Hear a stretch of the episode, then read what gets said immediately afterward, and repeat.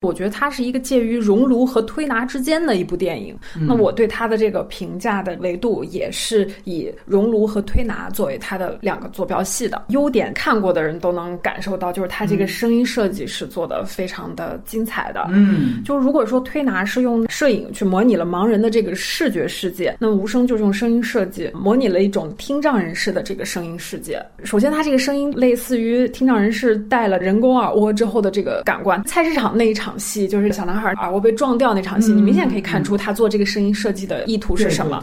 第一层就是模拟他们的听觉世界，第二个就是这种体验其实是那个王大军，就是刘冠廷演的那个老师，在听障人士环境里面的一种体验。以前我有一段人住的那个地方旁边正好有一座聋哑学校，我有时候就会路过他那个门口，我就会在他那个铁栏杆旁边停留。就他那个学校里面正常的环境音都有，包括他课间放的音乐，我也不知道他这个音乐放了是给谁听的，但是里。里面有一种非常安静的气氛，因为它没有人说话的声音，它只有一种稀稀疏疏的那种声音。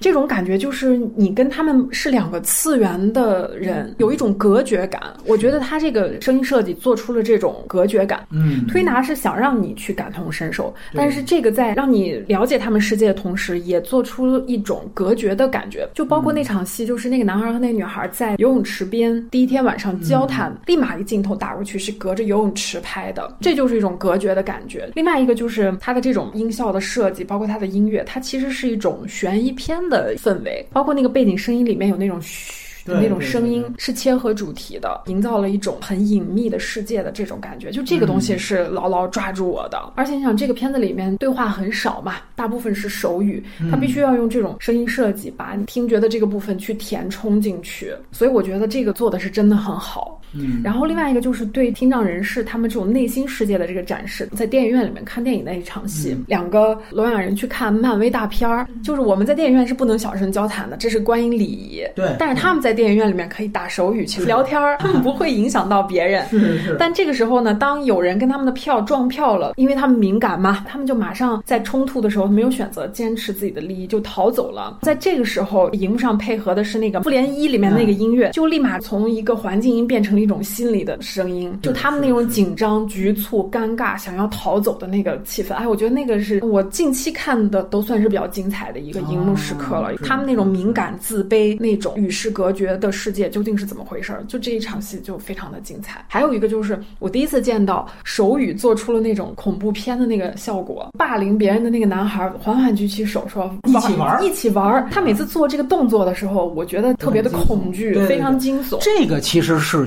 学熔炉。这种情节细节恐怖片化，对对对对对，这个导演以前还就是拍恐怖片的，而且他的处女短片就叫《无名马》，就是讲校园霸凌的，等于也是短片，就拍同类题材，有铺垫前面。对对对对对，所以我觉得他整个营造出来的这个氛围、世界还有这种观感是非常统一的。另外一个优点就是他对性侵和校园暴力这种议题的讨论都在原有的电影上面有所延伸。首先就是这个性侵的议题里面，小光被性侵后在天台上那场戏，其实他那个。心理就明显借鉴了那个房思琪嘛，我就爱上爱爱上这个虐者，然后来承受痛苦。哎，我没想到他其实是可以把房思琪的这种心理直接用到了这个人物身上。因为他片头有说嘛，说我这个片子是改编自真实事件，但是有所借鉴，并不是一对一的原型人物。没错，我就觉得这个导演还是在这个群体以及被伤害的这个群体里面，他做了很多功课。另外一个，他讲了一个就是暴力和这种性伤害是如何传递下去的。嗯，可怜之人和可恨之人，他是随时随地在互相。转换的，尤其是这个事情发生在一个隐秘的、封闭的群体内部，他在探讨这个校园霸凌和性侵这件事情上就有了一定的深度。